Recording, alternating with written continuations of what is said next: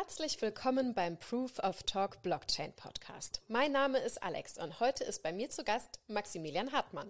Max ist Head of Consulting bei Blockchains, einer Hamburger Blockchain-Konferenz. Vor einigen Jahren ist Max ins Crypto Rabbit Hole gefallen und heute sprechen wir vor allem über die Chancen, die uns die Entstehung des Metaverse zur Verbesserung vieler Lebensbereiche bietet.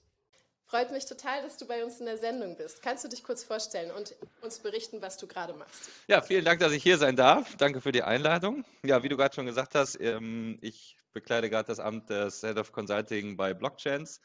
Ähm, dort äh, ja, gestalten wir aktuell so die mitgrößte äh, Blockchain-Konferenz in Europa wo wir einfach versuchen, ähm, ja, breites Wissen aufzubauen und äh, Unternehmern oder auch Visionären die Möglichkeit geben, ähm, sich und ihre Ideen oder ihre Ansichten zum Thema Blockchain und unserer Zukunft ähm, zu diskutieren, zu präsentieren. Dort hatten wir jetzt ähm, vergangenen Dezember äh, die, die letzte Veranstaltung mit knapp, glaube ich, zweieinhalbtausend Besuchern, eine unzählige Anzahl an Speakern.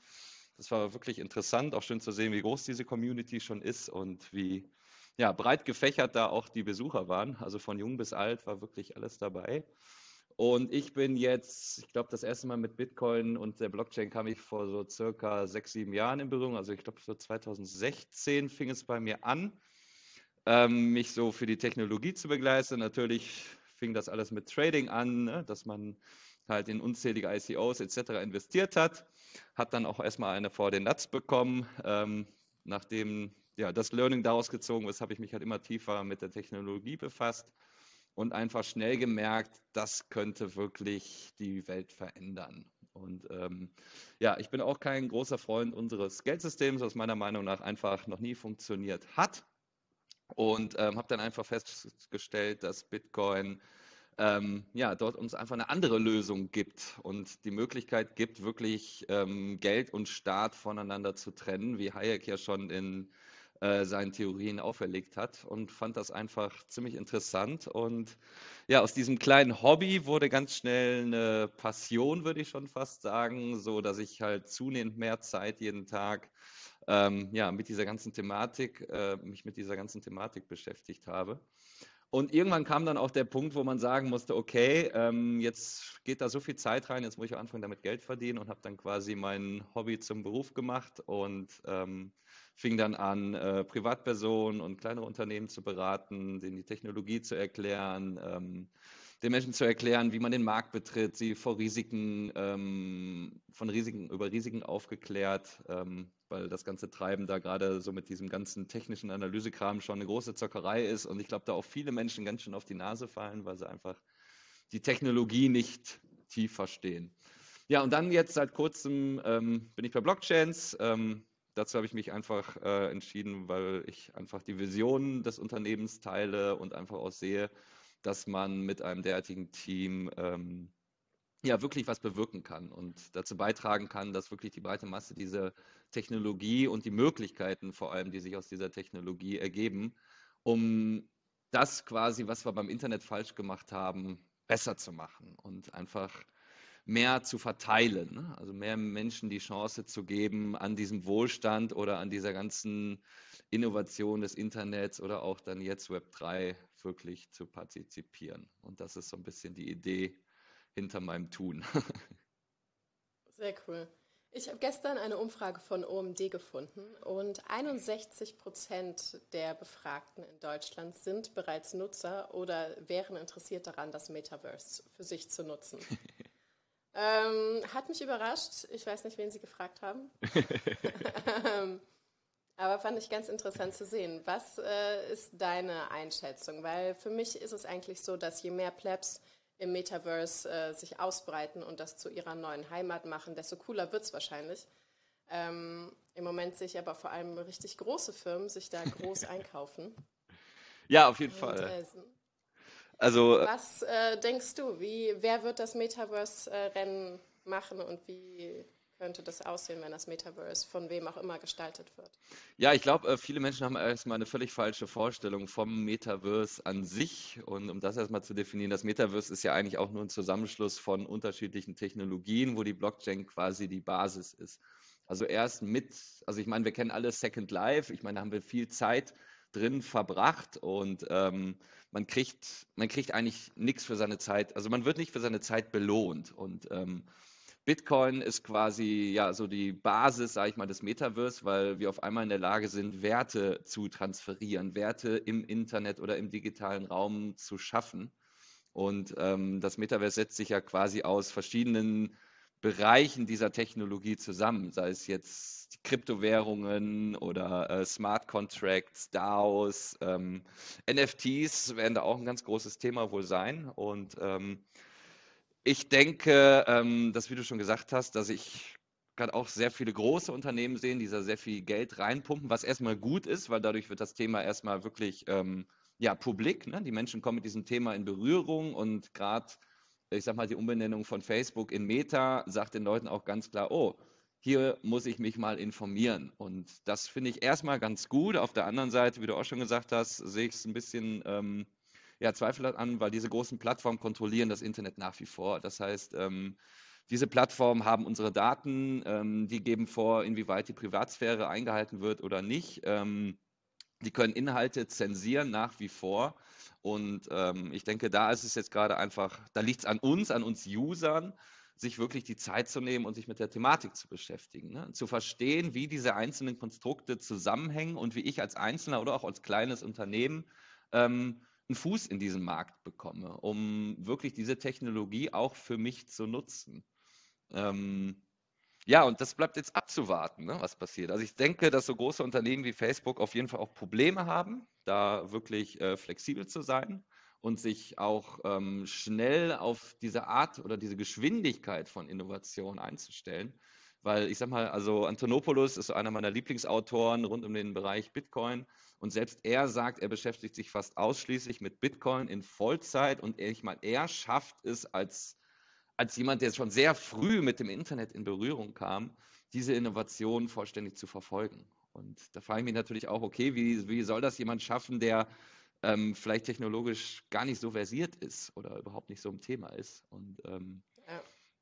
Von daher bleibt das abzuwarten. Also ich bin voll deiner Meinung, wir brauchen mehr Wissensaufbau. Ähm, Gerade zum Beispiel auch hier Justin Sun zum Beispiel ist ja da auch in so einem, ähm, was, was, ist der geworden? Ähm, Senator. Auf jeden Fall unterstützt er jetzt in der Schweiz ähm, das Land und die Regierung wirklich diesen Wissensaufbau als Botschafter quasi das Wissen der Blockchain weiter auszuspielen. Binance investiert in Forbes und erhofft sich dadurch auch, ähm, mehr Informationen für die breiten Massen, für die Technologie zu schaffen. Ich denke, das ist jetzt erstmal wirklich der erste große Schritt zur breiten Massenadaption. Und ich denke, das ist auch wirklich der wichtigste Schritt, damit diese breite Adaption wirklich stattfinden kann, in meinen Augen. Also es liegt ja. letztendlich an uns, was wir daraus machen. Und die Frage ist, ich sage immer so schön, okay, liegen wir jetzt auf der Couch und klotzen Netflix oder nehmen wir uns wirklich mhm. abends mal ein Buch in der Hand und versuchen zu verstehen, wo die Zukunft unserer Kinder eigentlich hingeht? Ja, aber ich denke, es ist auch ähm, zeitaufwendig. Ich bin 24-7 im Crypto-Space unterwegs und es ist super schwierig, den Überblick zu behalten, geschweige denn bei allem irgendwie dabei zu sein. Es ist quasi unmöglich. Also klar, DAOs sind super der Hype im Moment. Äh, ja, dann mache ich jetzt eine eigene DAO, aber das ist zeitaufwendig. Und dann möchte ich aber auch gerne sehen, was im Metaverse passiert. Ähm, mehr als drüber lesen schaffe ich aber auch im Moment nicht. da frage ich mich, wie der normale Internetnutzer, wann wird der zum ersten Mal ernsthaft mit dem Metaverse in Kontakt kommen, sodass er es vielleicht merkt oder auch nicht merkt. Weil ich äh, kann mir gut vorstellen, dass der Übergang von Web 2 zu Web 3 für viele Leute gar nicht spürbar sein wird. Also klar, die einsetzen sich dann ihre Virtual Reality Brillen auf und zoomen schon durch, aber ich weiß nicht, für den Standardnutzer, also ich denk, wie könnte das äh, im, im Alltag für die aussehen? Also ich denke, es wird echt über die Arbeit kommen. Ähm, also ich hatte jetzt zum Beispiel auch vor zwei Wochen die erste Panel-Diskussion in VR. Dort haben wir mit äh, Raum zusammen ähm, einige Menschen eingeladen, die halt irgendwie mit dem Thema zu tun haben, wie zum Beispiel Leute von Ströer, und haben die gefragt, wie die mit dieser Innovation umgehen. Ähm, Gleichzeitig bildet Raum ähm, quasi eine Arbeitsumgebung ab, wo man halt Workshops machen kann, Seminare, Paneldiskussionen etc. Und wie schon bei Google Glasses denke ich, dass der Schub da vor allem von der Industrie kommen wird. Das heißt, äh, wir werden jetzt gerade durch Corona, auf einmal ist alles möglich. Wir sind in der Lage, virtuelle Meetings zu machen und Konferenzen abzuhalten, alles online. Das war in Deutschland vor Corona undenkbar. Und ähm, so kommen die Menschen jetzt das erste Mal damit in Berührung, erleben es, sehen, es ist gar nicht so schlimm, wie wir dachten. Ne? Wir können die Umwelt, äh, schaffen es die Umwelt dadurch irgendwie weniger zu belasten, weil wir nicht die ganze Zeit im Flieger sitzen, um zu irgendwelchen blöden Meetings zu fahren. Und ähm, ich denke, dass der Schub vor allem daher kommen wird. Und vor allem solche Produkte wie jetzt diese, diese Apple-Brille, die jetzt irgendwann im Laufe des Jahres oder Anfang nächsten Jahres kommen wird, die ja so ein bisschen zwischen Augmented Reality und Virtual Reality unterscheidet. Ähm, ich denke, das wird so langsam den Prozess vorantreiben. Ich meine, Oculus hat auch irgendwie was, 10 Millionen Brillen verkauft dieses Jahr. Also da tut sich schon was. Ne? Ich denke natürlich, dass die Vielzahl der Leute echt ja, der jüngeren Generation angehören. Ähm, aber ich denke, die treibende Kraft ist da wirklich die Industrie und ähm, ja, jetzt so eine Brille wie Apple, ähm, da, muss man, da muss man auch einfach mal überlegen, macht es, ist es gut für uns, ist es schlecht für uns? Ähm, ich denke, die treibende Kraft ist nach wie vor die Industrie, weil wir merken alle, unsere Wirtschafts-, unser Wirtschaftswachstum ist an der Kapazitätsgrenze angekommen. Und sagen wir mal ehrlich, das Metaverse ist nichts anderes als das nächste große Wirtschaftswachstum, weil wir auf unserer Welt da einfach eine Grenze erreicht haben und irgendwo muss es weitergehen.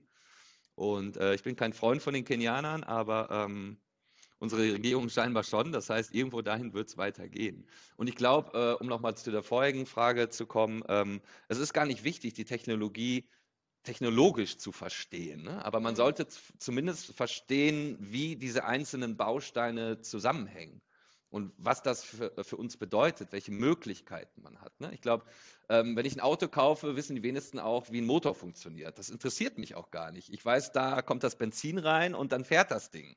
Ne? Hin und wieder braucht er ein bisschen Pflege und ich glaube, so sollte man auch an das Thema Blockchain und Co. reinkommen, weil wie du schon sagtest, das Thema ist so komplex und äh, die Innovation schreitet da derartig schnell voran.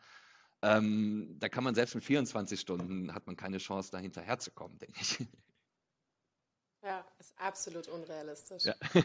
Hier, wenn du sagst, dass die Adoption vor allem durch die Arbeitswelt kommt. Äh, ich sehe gerade ganz viele Jobs im Metaverse entstehen. Das finde ich richtig interessant. Also ich kann mir jetzt nicht vorstellen, selber da an der Bar zu stehen und virtuelle Drinks äh, auszugeben, aber ich kann mir schon vorstellen, dass es da super interessante Jobs geben wird. Definitiv. Also ich gehe davon aus, also meiner Meinung nach wird über die Hälfte aller Jobs, die wir heute kennen, in den nächsten Jahren verschwinden. Ob es jetzt 5, 10 oder 20 Jahre dauert, kann keiner sagen. Das hängt davon ab, wie schnell wir das alles annehmen. Ich glaube, das ist eher ein gesellschaftliches Problem, was wir da haben, ähm, wo keiner so richtig abschätzen kann, wie schnell oder wie gut das funktioniert. Aber ja, im Metaverse entsteht eine komplett funktionsfähige Wirtschaft. Und ähm, wenn wir uns jetzt einfach mal die junge Generation angucken, ich meine, wir haben die drei wichtigsten oder wertvollsten Ressourcen, die wir haben, ist Aufmerksamkeit, Zeit und Geld. So, aktuell ist der Stand, dass wir unfassbar viel Zeit für Social Media oder Spiele äh, etc. investieren, aber nichts dafür zurückkommt. Das heißt, so ein Laden wie Facebook suggeriert uns irgendwie ein kostenloses Produkt. Wir zahlen aber richtig drauf. Und ähm, das Metaverse schafft einfach die Möglichkeit, diese Zeit zu monetarisieren. Und wenn ich mich dazu entscheide, äh, dass meine Leidenschaft, weiß ich nicht, Call of Duty oder sonst was ist, irgendein Spiel zu zocken den ganzen Tag. Mein Gott, dann sollen die Menschen das machen, aber dann sollen sie dafür auch belohnt werden. Und diese Möglichkeit schafft halt das Metaverse. Wenn ich ähm, irgendwie ein guter Modder bin, der irgendwie schöne, bunte, virtuelle Welten baut, dann brauche ich jetzt kein Architekturstudio mehr, sondern lerne mir das an und verkaufe meine Dienstleistungen dort im Metaverse. Also man, man, die ganze Wirtschaft überträgt sich quasi, also alle Anwendungen und Jobs, die wir hier haben, übertragen sich quasi in diese virtuelle Welt. Das heißt, ähm, meiner Meinung nach, alle sehen gerade nur die Krise. Ich sehe eine Welt, wo man selbst noch nie mehr Chancen hatte als heute. Das heißt, man kann sich komplett neu erfinden. Man kann quasi alles sein und alles werden. Und ähm, braucht dafür keine Legitimierung oder ein Studium. Ich finde das einfach faszinierend. Das heißt, ich habe so viele Möglichkeiten in diesem Metaverse oder im Web 3, meine Zeit zu monetarisieren, meinen Content zu monetarisieren, dass ich am Ende effektiv, wenn ich es gut mache, viel mehr Zeit für die echte Welt hätte.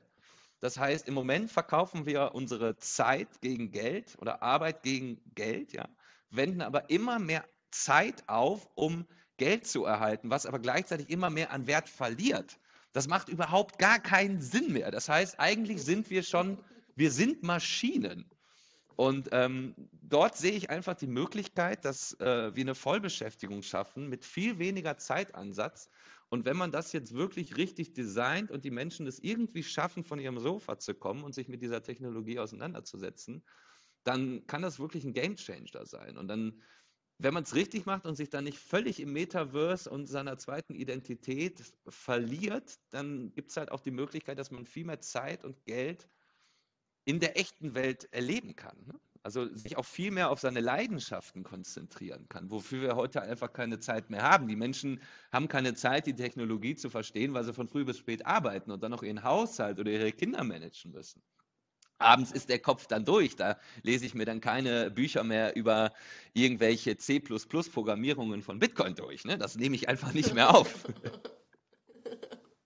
Ja, I felt that. Also das geht mir in meinem Alltag ganz genauso. Wenn ich mir vornehme, okay, das Metaverse könnte the next big thing sein, sowas wie the Age of Plebs, mhm. dann denke ich, okay, da sind richtig große Chancen da, aber wann? Wann soll ich die alle äh, wahrnehmen, diese Chancen? Und vor allem denke ich mir, was ist, wenn es eine Riesenfalle ist und äh, wir jetzt alle schön ins Metaverse abwandern und Mark Zuckerberg uns dann einfach den Stecker zieht. Also es ähm, hat auch so ein bisschen seitdem Facebook einfach so auf der Metaverse-Schiene ist für mich so ein, so ein Aspekt, okay, muss ich da wirklich rein? Will ich sehen, was da abgeht? Und hm, naja, muss das sein. Vor allem, äh, was mich interessiert, ist äh, die Wirtschaft im Metaverse, weil die Wirtschaft in der, sagen wir mal, physischen Realität, okay, die ist im Eimer. Mhm. Mm, und da haben wir jetzt die Chance, irgendwie eine neue Wirtschaft aufzubauen. Vor allem, wenn genug Plebs äh, von Anfang an am Start sind, dann dürfte ja die Wirtschaft dort auch irgendwie, weiß ich nicht, anders funktionieren, oder? Wie stellst du dir das vor? Ja, also ich denke, die Menschen ähm, haben ein immer größeres, oder das Problem mit der Datenhoheit wird immer mehr Menschen bewusst. Und ähm, gerade so Sachen wie Bitcoin oder Projekte wie Steam oder Hive oder auch Fortnite ähm, unterstützen halt diesen Prozess und diese Aufklärung. Und von daher denke ich, wird es gerade für Unternehmen wie Facebook zunehmend schwerer, ähm, erfolgreich zu sein, ohne dass sie ihre User wirklich auch für die Inhalte, die sie schaffen, belohnen. Das heißt, wir haben es bei Fortnite gesehen, ähm, kein Unternehmen hatte Lust ähm, auf Kooperation. Ja? Die Leute hatten einfach, die Unternehmen wollten das nicht. Ne? Sie sahen da einfach nur Nachteile. Fortnite hat es dann einfach gemacht. Und ähm, jetzt wollen es die Kunden. Das heißt, alle anderen Unternehmen springen mit auf diesen Zug auf, ja, sind dazu quasi durch die User gezwungen worden, sich zu öffnen und da Interoperabilität zwischen den verschiedenen Plattformen und Spielen zu schaffen. Und ich denke, genauso sollte und wird es wahrscheinlich dann auch im Metaverse laufen. Die Frage ist nur, ähm, okay, wer gewinnt am Ende wirklich? Ne? Also es sind vor allem die Early Adapters. Sehen wir Bitcoin, ja, offiziell dezentral, aber wenn ich sehe, dass 95 Prozent der Coins in 2 Prozent der Hände sind, dann ist das für mich nicht mehr dezentral. Ähm, genauso wie bei den ganzen NFTs. Das heißt, die Leute, die sehr früh sehr viel Know-how hatten partizip oder partizipieren da vor allem. Auf der anderen Seite ähm, liegt es halt, wie gesagt, an uns, diese Technologie zu verstehen, uns daran zu beteiligen und auch wirklich unser Recht oder unsere Zeit zu materialisieren einzufordern. Ne, nur das sehe ich halt echt schwer, weil wie gesagt, es ist eine sehr komplexe Technologie, die unfassbar schnell voranschreitet. Und ich glaube, da ist auch einfach sehr viel Missgunst, sehr viel Scam, sehr viel Betrug. Aber ich sage mal, das Böse, das gab es schon immer auf der Welt und das wird es auch immer geben. Das heißt, ja. letztendlich, es liegt an uns. Ne? Wir können entscheiden, wie diese neue Welt aussieht. Nur dafür müssen wir unseren inneren Schweinehund besiegen. genau. Ich denke, da muss jeder sich selbst upgraden und dann einen Teil dazu beitragen. Was ist denn der einfachste Einstiegspunkt für jemanden, der absolut noch keinen Plan hat, aber jetzt zum Early Adopter werden möchte, weil wir ihn überzeugt haben? Steigt man jetzt ins Metaverse ein? Also ich glaube, der erste Schritt, den jeder einfach mal vollziehen sollte, ähm, ist einfach mal ein paar Euro. Also man macht sich zum Beispiel irgendwo ein Internetkonto oder öffnet sich eine Wallet und kauft einfach mal, ich meine, da gibt es mittlerweile echt super gute Lösungen, die sehr benutzerfreundlich sind und kauft sich einfach mal für ein paar Euro Bitcoin. Einfach nur, um ein Gefühl dafür zu kriegen, wie das funktioniert, wie ich mich dabei fühle. Und ich sag mal, wenn man dann Bitcoin, ein bisschen Bitcoin hat und ähm, dann sieht man, dass er steigt oder dass er fällt, merkt man schon ein bisschen, wie dieser Markt funktioniert. Dann kann man hier und da vielleicht schon mal was kaufen, dann führt man seine erste Transaktion aus oder ne, fliegt mal kurz nach El Salvador und schaut sich dort um und bezahlt da einfach mal seinen Alltag. Ich glaube, das Wichtigste ist, dass die Menschen erstmal die, ja, dass denen die Menschen die Angst genommen wird. Ne? Die Angst und die mhm. Unsicherheit. Ne? Weil die Benutzeroberflächen, die sind einfach noch nicht perfekt. So, ich glaube, das ist jetzt so einfach einer der wichtigsten Schritte, die Benutzeroberfläche so zu schaffen, dass die Leute sich dort sicher fühlen. Da ähm, mag es wahrscheinlich auch zukünftig mehr Verwahrlösungen geben. Ich denke, das ist auch gar nicht schlecht, dass Banken solche Verwahrlösungen anbieten, weil ich sage mal, die Menschen sind, oder ich, ich glaube einfach, dass wir noch nicht an dem Punkt sind, wo Menschen alles für sich selber verwahren können, ja, also die komplette Verantwortung dafür übernehmen wollen. Und ich denke, Lösungen von Banken, wo ich dann irgendwie auch eine Hotline habe und anrufen kann, pass mal auf, hier ist irgendwas schiefgegangen, das fehlt noch, um den Menschen einfach auch die Sicherheit zu geben. Mhm. Auf der anderen Seite gibt es viele Lösungen, wie der Brave-Browser zum Beispiel. Ne? Also den kann man sich installieren, runterladen und man bekommt schon mal für die Werbung, die überall ständig auf dem Screen aufploppt, ein paar Token überwiesen. Ne? Also da kriegt man auch schon mal ein Gefühl dafür, ähm, wie kann ich hier passive Einkommenswege auch noch gestalten. Und ich glaube, ähm, viele unserer Probleme und Ängste, die wir so in unserer Welt haben, entstehen halt durch Geld und vor allem dadurch, dass unser Geld auch immer weniger wert wird. Und ähm, wenn ich dort einfach sehe, dass ich dort ohne mehr Zeit zu investieren Geld verdienen kann, dann erhöht das auch wieder meine Lebensqualität und auch meine Zufriedenheit. Und dann habe ich auch wieder hinten raus mehr Zeit, um mich wieder mit solchen Themen zu beschäftigen. Für wahr. Ja. Ich glaube, es fehlt auch so ein bisschen am Selbstbewusstsein oder Selbstvertrauen, weil eine neue Realität zu erschaffen erfordert ja auch so ein gewisses Maß an Eigeneinbringung. Ja. Und dazu muss man sich halt eigentlich, glaube ich, super sicher sein, wer man ist und wo man hin will und wovor man Angst hat, wovor man, äh, wovon man weg möchte. Und das dann glaubhaft vor sich und allen anderen durchsetzen zu können, im eigenen Leben erstmal, mhm. ist ja schon krass genug. Aber da äh, glaube ich, wenn die ersten Leute aus dem eigenen Umfeld oder vielleicht eine Person, wenn jeder vielleicht jemanden hat, der, äh, weiß ich nicht, positive Erfahrungen im Metaverse gesammelt hat, dann ist es, glaube ich, schon ein Ripple-Effekt. Auch wenn ich das Wort mittlerweile nicht mehr so gerne mag. Hast du irgendwelche coolen Erfahrungen im Metaverse gesammelt? Ähm, ja, also ich hatte das Glück von Blanks äh, mal für zwei Wochen so eine Oculus zu Hause haben zu dürfen und habe dort, wie ich eben schon erwähnt habe, diese Raum-App äh, vor allem für mich entdeckt. Das ist einfach wirklich so ein virtueller Raum, wo man halt äh, Workshops etc. abhalten kann. Und ich fand die Funktion halt geil, weil man hat Post-its, man kann die Post-its beschreiben, man kann die Präsentation rein, man kann dreidimensionale Modelle dort äh, aufbauen und auf diese Weise zum Beispiel, also für mich jetzt als Berater, äh, wo ich Menschen halt die Blockchain erklären muss, bieten solche Räume halt wirklich ganz neue Möglichkeiten. Ne? Also ich kann auf diese Art und Weise halt wirklich sehr komplexe Sachen visualisieren und ähm, recht einfach erklären. Und ähm, ja, Bilder schaffen auf jeden Fall einen stärkeren Anker als Worte. Von daher kann ich in solchen Räumen halt auch viel besser arbeiten. Die andere Erfahrung, die mich wirklich komplett geflasht hat, war ähm, so eine Sequenz auf der Oculus, wo man mit zwei Wanderern den Mount Everest hochwandern konnte. Und äh, jetzt hatten wir natürlich hier, ich wohne in Köln und hier ist es für gewöhnlich recht grau und dunkel und nass. Und ähm, wenn man dann irgendwie einen langen Arbeitstag hatte und nach Hause kommt, sich diese Brille aufsetzt und dann wandert man wirklich gefühlt den Mount Everest mit diesen Herren hoch. Und man fühlt wirklich die Emotion. Man, man sitzt mit diesen Menschen in dem Zelt und hört die Gespräche von den beiden. Und irgendwann stehst du dann da oben auf diesem Mount Everest mit einer 360-Grad-Perspektive und einer wirklich schon recht beeindruckenden äh, Auflösung. Und du denkst dir, okay, wenn ich es jetzt noch riechen würde, dann, dann wäre ich hier. Nice. Und ähm, ja. ne, natürlich ist das ähm, kein Vergleich zur echten Welt. Auch das Risiko ist dort einfach nicht vorhanden, Das ist einfach, glaube ich, auch ein wichtiger Punkt zu verstehen. Das heißt, es wird niemals die echte Welt wirklich ersetzen können. Ähm, da wird es dann halt auch gefährlich, ob nicht irgendwelche Menschen dann im Zuge der Entwicklung vielleicht vergessen, wo und wie die echte Welt ist. Ich glaube, das bleibt ganz spannend zu beobachten. Aber das war für mich wirklich eine Wahnsinnserfahrung oder meinem Sohn mal eben die Pyramiden zu zeigen. Also gerade jetzt in Corona, wo man nicht mal eben dahin fliegen könnte, ähm, ist das schon wirklich beeindruckend. Und ich glaube, in, in diesem Zuge ist es halt auch gut für die Welt, ähm, weil wir nicht mehr immer in den Flieger reinspringen müssen und irgendwo hinfliegen müssen, sondern wir können uns das Ganze erstmal angucken. Und vielleicht merken wir dann schon bei dieser Begehung des Orts, den wir so hypen, oh, das ist vielleicht doch gar nicht meins und spart sich das einfach direkt. Vielleicht reicht es auch schon, diese Umgebung gesehen zu haben und man hat dann gar nicht mehr so das Bedürfnis, äh, da jetzt wirklich eine weite Reise auf sich zu nehmen.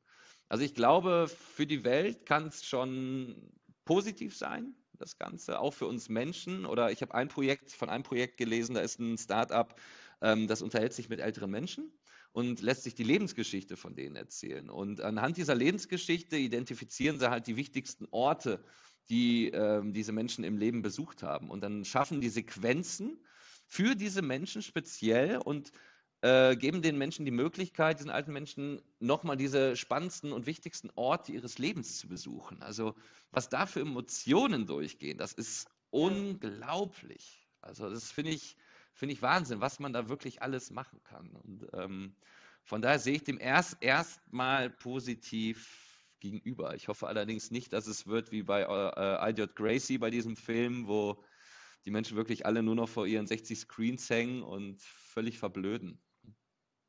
Okay, aber ich denke, dafür muss man ja auch irgendwie affin sein für diese Art von Verblödung. Und ob die jetzt durch das Metaverse kommt oder einfach, weil man der Typ ist, der einfach zu doof zum Leben ist. ich glaube, das ist also, eine evolutionsbedingte Geschichte, weil absolut, also wir merken es jetzt ja. schon, dass durch diese zunehmende Automatisierung das Hirn abnimmt. Ja. So, also die Hirnleistung, die Masse nimmt ab, äh, einfach weil die Körper merken, ähm, wir brauchen es nicht mehr. Ne? Mhm. Schade. Das ist richtig schade. Aber das ist natürlich auch, liegt in der Verantwortung von jedem Individuum, ja. glaube ich, wie sehr man sich selber ähm, optimiert im Laufe des Lebens.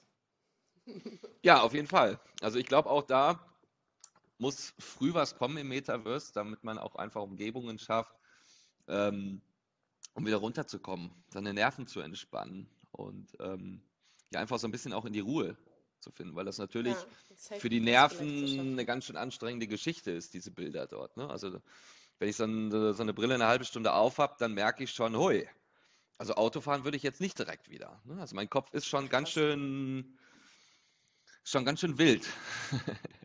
okay, nice. Cool. Ähm, hast du irgendwelche coolen äh, Projekte ähm, schon beobachten können oder äh, irgendwas testen können? Weil ich habe mich umgesehen auf dem deutschen Metaverse-Markt und habe äh, jetzt nichts Großartiges gefunden, was mich total vom Hocker gerissen hat. Es gibt ein paar kleine Projekte, die ich super cool finde und weiter verfolgen werde. Mhm.